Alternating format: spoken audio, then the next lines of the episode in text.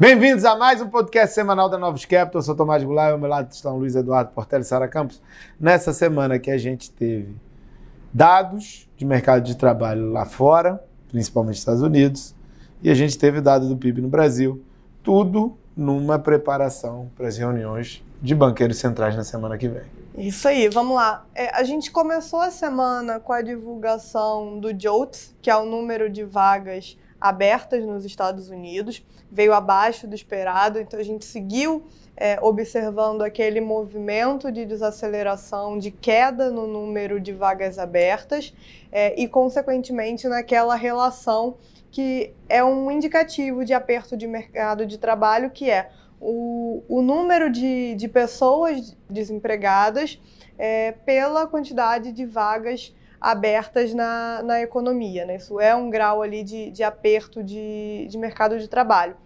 Isso seguiu é, caindo, chegou ali, se aproximou aos patamares é, pré-pandemia, mas o mais importante, naturalmente, acaba sendo a divulgação do payroll, que é o número de mercado de trabalho é, oficial, que traz a divulgação da taxa de desemprego. E o destaque foi a pesquisa das famílias, que mais que reverteu a queda no número de empregados que havia mostrado é, lá em outubro, e como resultado a taxa de desemprego voltou ali um pouco na ponta, né, caiu 0,2%, então tinha, tinha atingido é, 3,9%. O mercado começou a ficar de olho é, se esse era um movimento que iria continuar, é, principalmente é, recentemente, né, depois desses números piores, é, ganhou-se um foco a chamada ali regra de Sum, que é o quê? Que relaciona é, a variação da média móvel de três meses da taxa de desemprego ao patamar mínimo dela nos últimos dois me 12 meses. Então, essa regra diz que uma vez que é, esse, esse patamar suba além de 50 bips, além de 0,5, você entra num, numa recessão.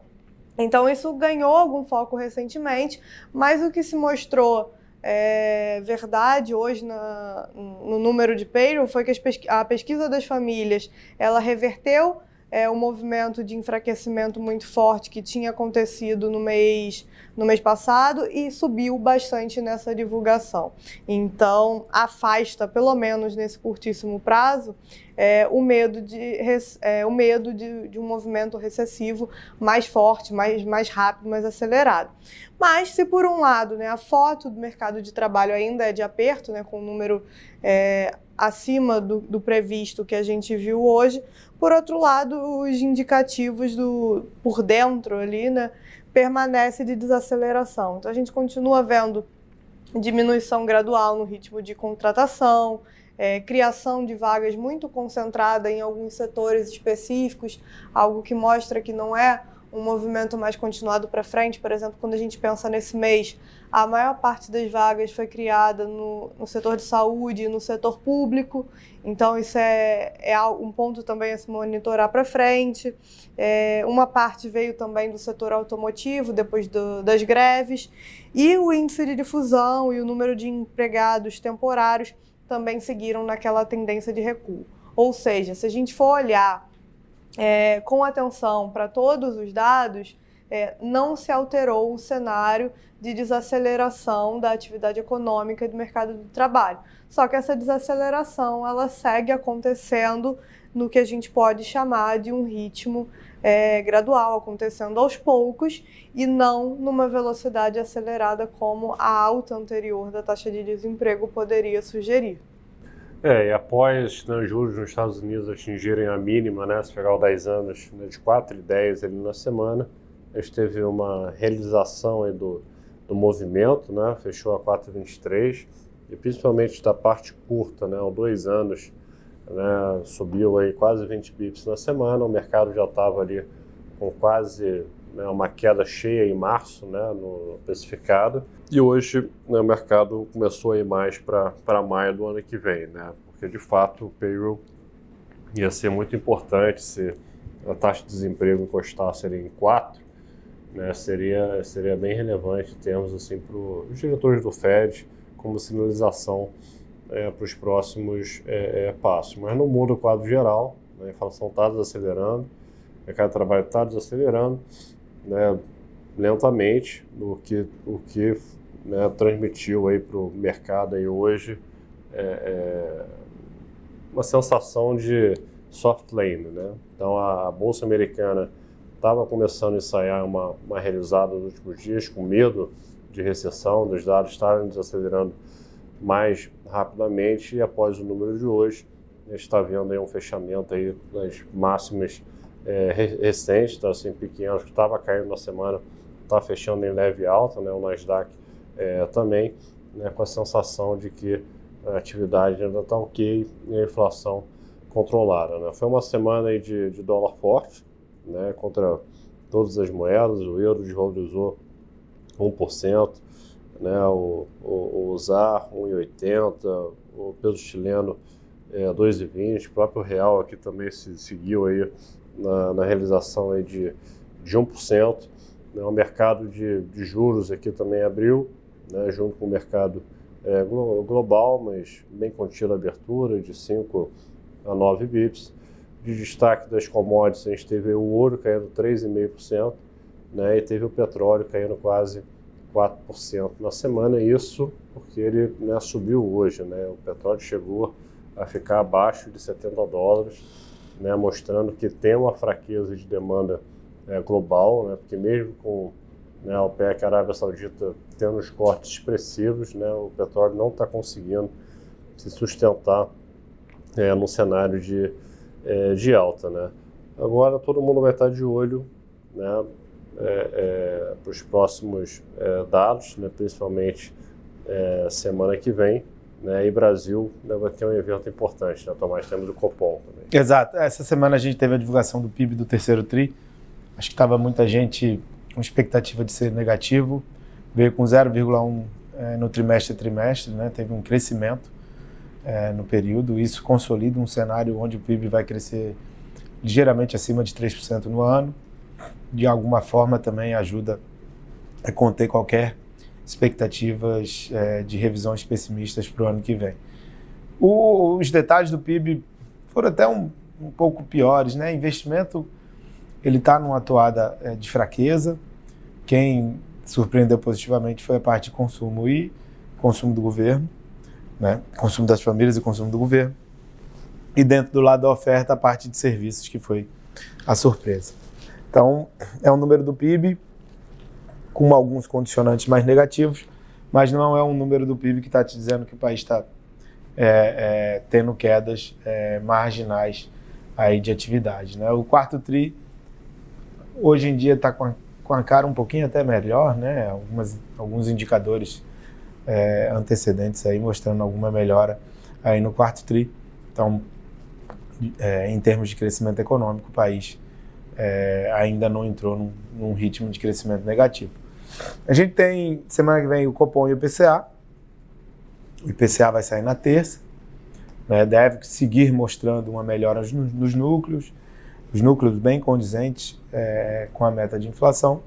E o Copom naquela dúvida se ele mantém o plural né, de cortes né, das duas próximas reuniões, é, de cortes na mesma magnitude, ou se, se ele só indica uma. Né? A gente acha que ele vai seguir indicando que é, é nas duas próximas reuniões um corte de 50, mas ele tem que reconhecer que o cenário inflacionário, né, o cenário perspectivo de inflação, melhorou bastante.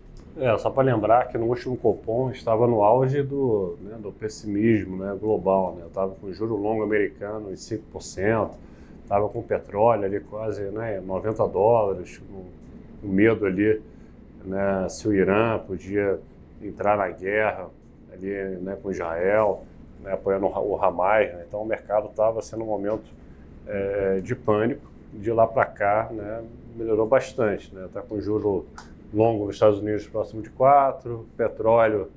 Né, é, você tem uma queda 70. de. Você tem uma queda de quase 20% do petróleo em, reais, em real, né? É, entre uma reunião e outra, e a, a, petróleo tem uma participação significativa aí dentro do IPCA.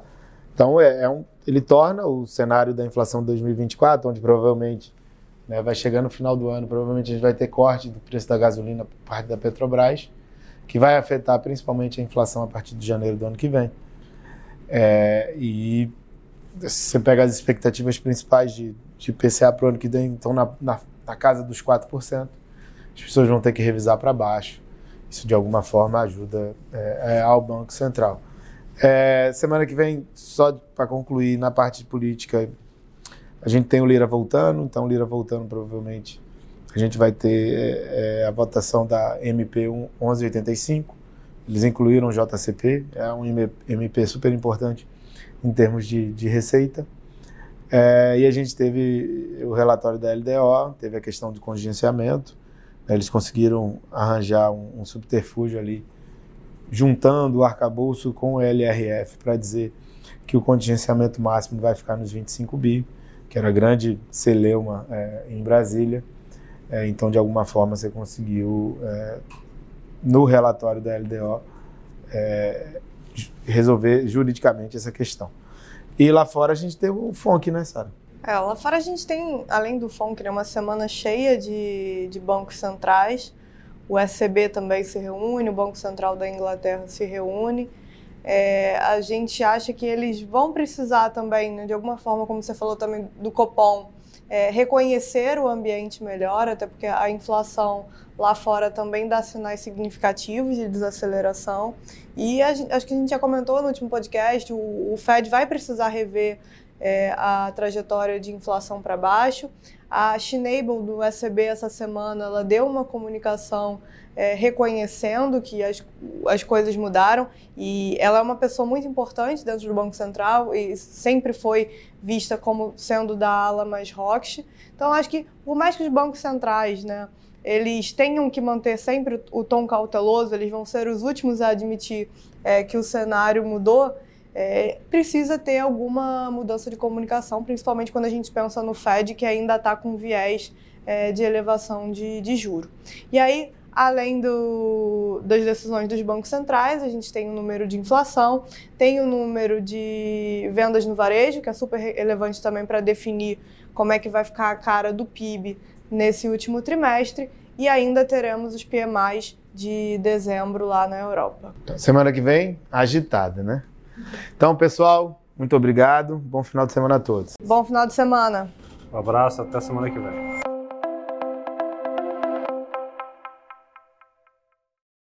A Novos Capital, gestora de recursos limitada, não comercializa nem distribui cotas de fundos de investimento ou qualquer outro ativo financeiro. Este podcast não constitui uma oferta de serviço pela Novos e tem caráter meramente informativo. A Novos utiliza informações de fontes que acredita serem confiáveis, mas não se responsabiliza pela exatidão de quaisquer das informações assim obtidas e utilizadas neste podcast, as quais não foram independentemente verificadas. Estas informações podem estar desatualizadas ou sujeitas a opiniões divergentes. Este conteúdo não constitui uma opinião ou recomendação, legal ou de qualquer outra natureza, por parte da Novos, e não leva em consideração a situação particular de qualquer pessoa. A utilização das informações aqui contidas se dará exclusivamente por conta e risco de seu usuário. Antes de tomar qualquer decisão acerca de seus investimentos, a Novos recomenda ao interessado que consulte seu próprio consultor legal.